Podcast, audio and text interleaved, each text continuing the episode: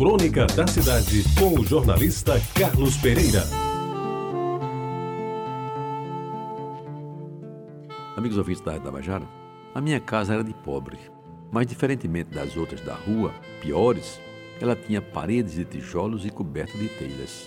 Era pintada na fachada de amarelo, ocupando um terreno de 7 metros de frente, numa situação de parede meia, com outras duas, de modo que dar um espirro mais alto era com certeza um ato de incomodar os vizinhos. A minha casa era casa de pobre, mas tinha um pequeno jardim, separando um muro baixo e um portãozinho de madeira da entrada da casa, representada por uma porta de duas bandas, que na parte de cima ostentavam o que naquela época se chamava de postigos. Naqueles quase 10 metros quadrados de jardim, se plantavam e se colhiam algumas rosas vermelhas, mas o que predominava mesmo eram vistosas dálias, que foram as flores da minha infância. A minha casa era casa de pobre, mas na sala de visitas, um cômodo de 4 por 3 metros, além do belo porta-chapéus, feito em madeira de lei, com um espelho redondo na parte de cima e as hastes torneadas onde meu pai repousava os seus Ramezone Prada, de uso absolutamente obrigatório, havia um sofá de quatro lugares, com um molejo já gasto que um tio mais generoso nos tinha doado. Ali era o lugar de se sentar, após as refeições, fazendo-se o necessário rodízio, considerando ser o número de usuários maior do que os assentos disponíveis. Naquela sala também a par do quadro com Cristo, de cabelos longos e olhar piedoso, encimado com a legenda Deus proteja este lar, havia fotografias dos antigos. Eu costumava olhar meio ressabiado para um retrato do meu avô ou bisavô, não lembro bem, com uma gravata de laço e um bigode denso e branco, num rosto tostado por um sol que nunca soube de onde tinha vindo. E não esqueci aquele conjunto de cadeiras de vime compradas com o dinheiro do lucro obtido no final do ano na bodega do meu pai, e que foi o grande presente daquele Natal, final dos anos 40 por aí. O piso da sala era o que havia de mais nobre, contrastando com o resto mais pobre. Eram mosaicos que estampavam rosáceas em cinza e vermelho, bonito que só. Os outros pisos eram simples cimentados, queimados a colher, como definia o meu tio Joca, que entendia de construção. Aliás, essa sala era também o único cômodo forrado da casa, de modo que quando chovia muito forte, todos ali se refugiavam para se livrarem das goteiras mais teimosas.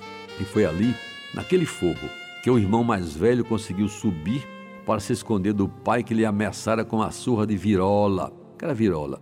Uma tala de borracha que, usada como chicote nas costas ou na bunda, doía mais do que o próprio. Diga-se que nesse episódio, o mano só levou desvantagem, pois apanhou duas vezes. A primeira pelo mal feito e a segunda por ter subido no forro sem autorização superior. Amigos ouvintes, a minha casa era casa de pobre, mas tinha também uma sala de jantar que à noite transformava-se em quarto de dormir. As redes cruzadas passando sobre a grande mesa onde comiam mais ou menos nove pessoas, os pais e sete filhos.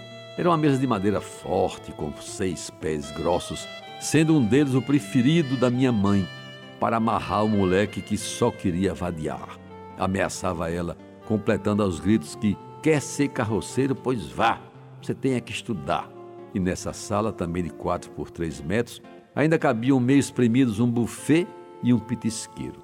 Além do móvel mais nobre da casa, uma linda cristaleira, que de cristal só tinha o um nome, mas que ainda hoje me lembro foi a peça mais disputada pelos entendidos quando chegou a hora de mandar aquela velharia para o arquivo em nome da modernidade.